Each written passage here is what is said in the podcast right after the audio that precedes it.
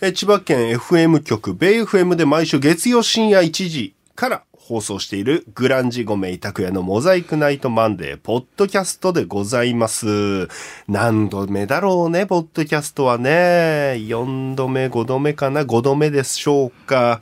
えー今生放送が終わりまして、えー今日がですね、2月6日の生放送。2023年2月6日の生放送でございました。いやいやいや、お疲れ様でございました。あの、放送後にですね、来週使う、ちょっと音源、素材が欲しいってことで、大仁田敦さんのファイヤーをですね、6段階ぐらいのバリエーションつけてやらされたんですよ。で、なんだ、1ファイヤー、2ファイヤー、えー、3ファイヤー、5ファイヤー、えー、10ファイヤー。で、これで、で、最後、ノーファイヤーで終わりです。あ、お疲れ様でした。ごめんなさい、すいません。目の前にいる構成作家の高木さんに、マックスファイヤーくださいって普通に言われてね、マックスファイヤーがあるように言わないでください。大仁田敦さんもマックスファイヤーないんで。そっか。はい。すいません。いやいやありがとうございます。いえいえいやー、ね、こうちょっとクールダウン放送ということで。うん。今日さ、あの、放送前にアパホテル今日泊まるんですけど、はい。アパホテルでちょっと休んでたらさ、海沿いの道路、海沿いのもう一直線の道路で、部屋が35階なんですよ。高いいですね。高くてもう一望できるんですけど、久しぶりに聞いたね。バンバンバンバンバンバンバンバンバンバンバンバンバンバンバン暴走族の音。ほう。でさ、今まあ1台2台聞くことあるじゃん。はい。もう、あん、何こりゃすげえ数だろっていう音聞こえて、わーってさ、見たらさ、その海沿いをさ、もう、光の塊が走ってるのよ。ほうほう。おじさん数えたんだよ。何台いるんだろうと思って35階から。はい目だけはいいから2.0で。うん。そしたらね、40台。すごいっすね。41台、細かく言えば。これ、ある、え、令和5年でしょと思って。うん。びっくりして。で、うーっつってさ、はい後ろパトカー。え？パトカーもくっついてきて。はいで、最後のそのケツ持ちのともうさ、チェイスみたいにしちゃってさ。へえ。いやー、治安良くないね、千葉はね。ねうんあるんだと思って、久しぶりに見たな、あんなの。ねえ、なんかね、僕も高木さんも昔やんちゃしたんでたぎりますね、やっぱりああいうの見るとね。でえ？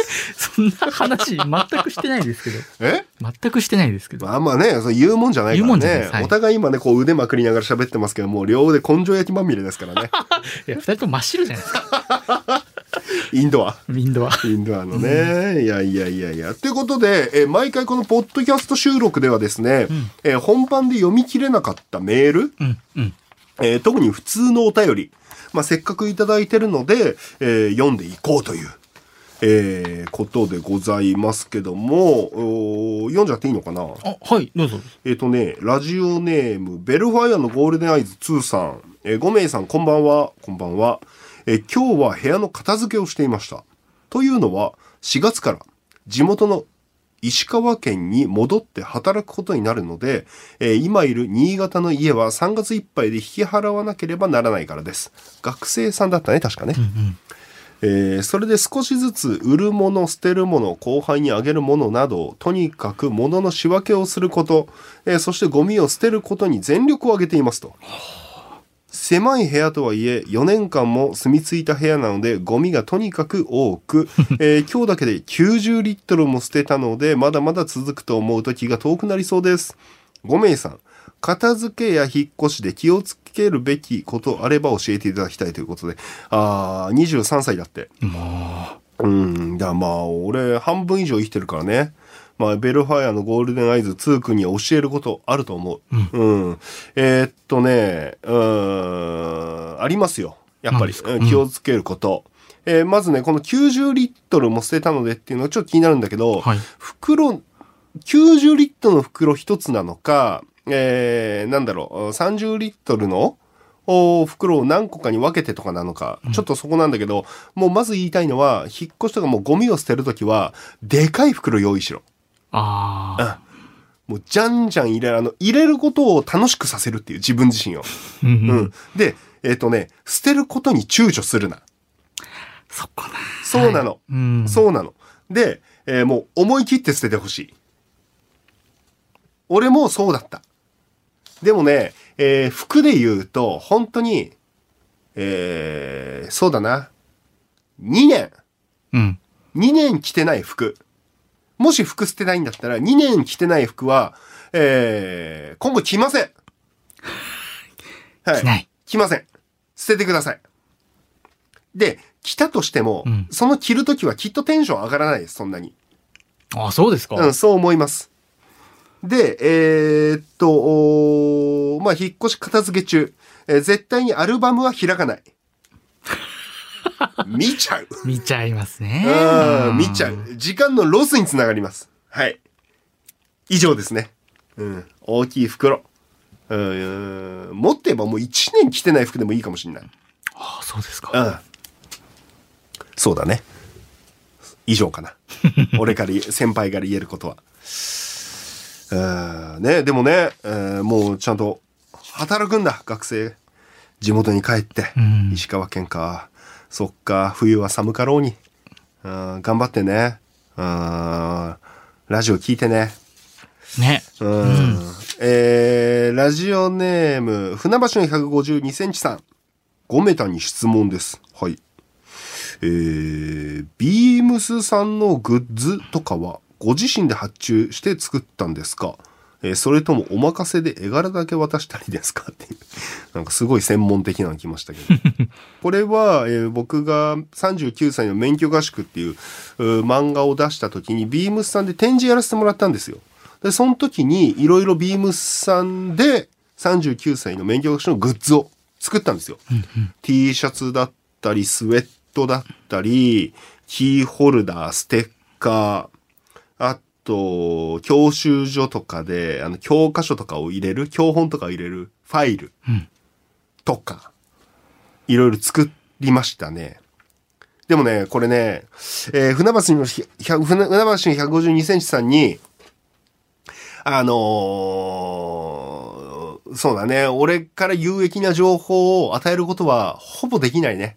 え、どうしてですか？えーっていうのは、えーっと、おそのデザイン自体は、えー、オバックさんというイラストレーターの方にやってもらったのよ。ああ、そっかそっか。うん。で、えーグッズはまあもちろん全任せじゃないよ。うんうん。でも、えー基本的にはまあ、こういうのこういうの作りませんかっていう提案あって、あ、めちゃくちゃいいですねっていう打ち合わせがあって、うんうんで、あ俺はこんなんどうですか？ああ、それいいですね。で、えーオバックさんのデザインが出来上がってきて、あ、これめっちゃいいじゃないですか。じゃあこれこんな感じにしましょうっていう、うーん。どんどんどんどんすり合わせだけど、いややっぱそのグッズとか作るプロはビームスさんだから、はい。その辺は結構お任せした。うーん。プロに。うん、で、まあまあ、もちろん、めっちゃ良かったから、出来が。うんうん。そうだね。だから、僕が唯一、えーっと、これどうですかって言って出したグッズ？が、その、教本入れるファイルなんだよ。で、ああ、それいいですねって言って、ビームスさんも乗って作ってくれて、結構それが余ってるみたいっていう。余ってたみたいかな。めちゃくちゃ責任感じる。うんそう、そんなんあったかな。あの、可愛いあの、梅ヶ丘ドライビングスクールっていうね、漫画に出てくる、まあ、教習所、架空の教習所の名前なんだけど、まあ、そこで使ってるであろうっていういろんなグッズを出したんだよね。多分、あのー今ね、これ初めて聞いて知った人は、まだビームスさんのサイトには、T シャツとかはサイズ掛けとかはあると思うけど、でもまだ、あのね、あると思うので、うんぜひぜひチェックしてみてください。なんかやってんだね。いろいろ作ってるんだろうね。この船橋の152センチさんもうん。うんうん。うーん。あの、吉本さん、ごめんなさい、吉本じゃないですか。おそらく。あの、吉本さんって芸人さんのあの独特なタッチの絵のキーホルダーあるじゃないですか。えっ、と、ステッカーじゃないですか。ステッカーかな？あの、よく見る、よく見るあのあの、二等身ぐらいのね。そうです、そうです。んあれって、うまあ、その、勝手にというか、その、い突然来るんですか？こんなのが出ますよって。突然来る。あ、そうですか。うん突然来る似てるなとか、そういうのもあるんですか？あるね。あの、多分デザイナーさんあれ一人で一人ですよね。やってて、うんうんで、えっとね、まあ、言ってもそのグッズができることうん。って、うんこれも贅沢な話なんだけど、はい。今を、この状態はさ、普通なことになっちゃってるけど、はい初めてできた時はむちゃくちゃ嬉しいの。あ、ようやく俺らもグッズをうん。出してくれるまでになったんだっていう。うんうんうん。だから、あ一番最初は嬉しかったよ。グランジさんで、えーそうそう、ステッカー出ることになりましたとかう。ん。それはもう、あの、そういう微調整とかは多分そんなないと思う。もう、ほぼほぼお任せ。うん、もっと言えば知らない、知らないグッズ出てるとかあったからね。え？うん、あったあったあ、。そうですか。うんめ。ちゃくちゃ量あるなといろんな芸人さんがあるなと思って。ーあるよね。一回ね、僕らモデルチェンジしたんですよ。うん。あ、そうなんですか？僕、もともと髪すごい長かったんで、はい。だからロン毛のステッカーだったんですけど、はい。で、それからね、2年ぐらい前に単発になって、あ、今もじゃあ、その、マイナーチェンジはしてるんですね、ステッカー。してますね。へえ。誰が買ってんだろうって思うけど、うん。でも、吉本の劇場とかに多分、多分俺らのは、めちゃめちゃ埃かぶってあると思うから、うん、なんかね、チェック。だから、いつ廃盤になるかもわかんないからね。そっか。ああ。ああ、そうだね。あの辺はでも結構芸人ノータッチは多いんじゃない？自分らの単独ライブで出すグッズとかは、うん。僕めちゃくちゃこだわるけど。ああ、そっか。グッズ、タ、タオルとかですか？もっと違う。ああ、でも人によるけど、まあ、ベタなのは、え T シャツとか多いかもしんない。うーん。俺らがよく出してたのは、あとパンフレット。あ、パンフレット。そうですね。ん。パンフレットはやっぱ、この自分が見に行った時も欲しくなるし。うんうん。やっぱね、どうしても T シャツ？いくらデザインにこだわっても、やっぱね、俺もそうだけど音楽のライブとかで T シャツ？もう買わなくなったけど買ってた時、はい。絶対パジャマになるもんね。まあ、なりますね。絶対、うんうんなんかパジャマとしての着心地の良さあんだよね。うん。うん。あるあるある。それはあるなでも比較的僕らは結構そのグッズとか力入れてたから、当時のその横並びに見たとき、グッズはかっこよかったと思うけどなうーん、ありますね。そんな思い出ありますね。言ってもね、ゴメマングッズ。今までステッカー？うん。あと、なんだ？トロフィー？トロフィー？あと、僕のションベンの音が入った目覚まし時計 ?1 年目ですね。あれは。ああ、だから5、6年前だよね。はい。あと何作ったっけ？作ったものもうそれぐらいじゃないですか？オリジナルで作ったものって。なんか湯飲みみたいに作りませんでしたあ、作った作ったよね。なんだっけあれ。えっとね、番コーナーでやってた、教訓だよごね。名教訓みたいなやつがありまして。あったよね。あの、はい福沢諭吉のはい。教訓を模した、あったよあね。りましたね。湯飲み作ったわ。湯飲み作りました、そういえば。誰かが持ってんでしょあの湯飲み。考えるとゾッとするゾッね。としますね。うんマグカップだったかな湯飲みだったかななんか、作りましたね。あのさ、わけのわかんない文字たくさん書いてあったじゃん。なんか、面白教訓が書いてあるんだよね。面白い教訓ですよ。であのさ、言ったらさ、陶器でしょあれ。はい。陶器がさ、もう、この時代が流れてさ、300年後とかに掘り出されてみろよ。あの陶器が。どういう解釈されるんだろうね。昔はこうだったとか。うーん。ありえるよ、そんなこと。懐かしいうん。な俺がすごい偉い人だったみたいになるぞ。いや、もう何がどうなるか分かりませんからね。わかんないよ。は本当に本ね。作りましたね、いろいろね。どんくらい、こう、今、尺どんくらい取ってる？今。当どうでしょう？ね。もうちょっと？かな？もうちょい、うんもうちょい行きましょうか。えー、じゃあラスト、これ読む、はいうんえーラジオネーム、足立のちいさん。えっとね、えー、先週収録会で読んでいただきましたが、無事に、えー、夫免許取れました。あ、僕の漫画を読んで、うんうん。僕と同い年の旦那さんが、教習所に通って免許を取り始めたっていう話だ。で、免許取れた。あ、よかった。あーそしてこの土日に高速教習がてらを伊豆まで行ってきました。お頑張るね。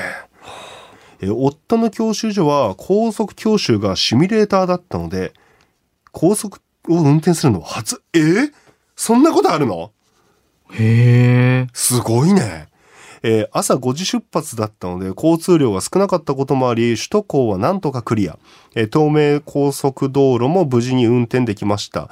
ですが、西伊豆に行く道中の山道、これが恐怖でした。やっぱり慣れていない人の山道運転はブレーキの使い方などが不慣れで、横で指導しててもめちゃめちゃ怖かったです。温泉に一泊し、翌日は爽やか、神波店へ寄って、げんこつハンバーグとチーズバーガー食べて帰ってきました。爽やかのチーズバーガー安くて美味しいですよ。最高だよね。えー帰りの首都高は交通量も多い時間帯だったので、夫も少し不安があり、海老名サービスエリアで交代して私が運転して帰ってきました。えー5名さんは首都高、高速の運転はどうやって鳴らしましたか？いきなり一人で行けました。何かコツや、えー意気込みのようなものあれば教えていただきたい。あのね、足立のちいさん。私もね、えー若葉マークが取れてまだ1年なのよ。ああ、もう取れた。そっかそっか。取れて1年か。うん、取れたんだけど、うんうん首都高なんてもう乗りたくない俺。もうあれ、ナビがなかったら無理ですよね。だって、えっと、もう、竹さん、わかる首都高？わからないです。もうね、うん。次から次へと左右に行かなきゃいけないのよ。高速道路なのに。はい。で、それも左右に行くことを知ってなきゃ、これ行けねえだろって感じなの。ほう。だからもう、右行くことを知ってて、右車線走ってなきゃ、いけないような。で、あれナビがなかったら絶対無理。へえ、じゃあ瞬時に判断はと無理無理無理。うん、かなりスピードで、だ、首都高は怖くて俺、極力乗りたくないね。うん、全く、うんコツなんでないです。もうナビ頼り。あーそうだね。まあ本当ね、あの、緊張感持ってやってますよ。私は。あの、今ね、ちょっとね、そのほら、新しく書き始めた漫画、はい。カーシェアグルメドライブで、はい。今ね、行こうと思ってんのが、うん自分の地元。おうんちょうど柏なんでう、ん。もう6時間以内で帰ってこれるし、はい。ちょっとね、柏で自分がやっぱ行けなかった、車なかったら行けなかったところたくさんあるんだよ。結構駅から30分ぐらいするところとかって多々あって、そこの気になってるご飯屋さんとか行ってみたいなってふんわり思ってる。うん、また漫画にできたらなとは思いますけど。はい。はいはいはい。ちょっと今、あの、さっき話に出た、ごめまん新君7つの教えてコーナーをそんなコーナーだったね。4年ぐらいはいはい前にやってまして、はい。その、世の中で一番〇〇なものは、なんとかなことです。で、〇〇をお題で出してるんですよ。はいはい世。の中で一番惨めなことは何でしょうってやつを募集してたりして。例えば一個紹介しますと、うん世の中で一番惨めなことは、土下座しても何も解決しなかった時のことですっていう。面白いね。そうそういう心がね、しんくんがいっぱい書いだからてある。300年後の人が見たら、昔はそうだったんだってなるよね。うーん。うん。ちょっともう一個ぐらいちょうだい。はい。え世の中で一番寂しいことは、はい。ラスト一つのものを、ラスト2のテンションで食べてしまうことです。というようなこ面白いね。とが書かれていたマグカップですね。あ、ちょ、見して、マグカップちょ。っとね、マグカップのがこちら。はあ、今写真を見てるんですけど、そう。僕が文字書いてね。そう、それをマグカップに印刷して。これ何度も書き直したもん。あ、そうですか。あはというようなマグカップがこの世に2個存在してるという。あ。2個だっけ？多分2個作りました。で、2個送りましたね。誰が持ってんだよ、これ。ね。使ってんのかな、うん。えーということでですね、えークールダウンポッドキャストでございました。えー普通のお便り、えー番組でも募集してますし、またポッドキャスト撮るとき、あのー使わせていただきたいので随時募集中です。えー番組メールアドレスは、モザイク、えー mozaiku、モザイクアットマーク、bfm.co.jp でございます。ということで、ありがとうございました。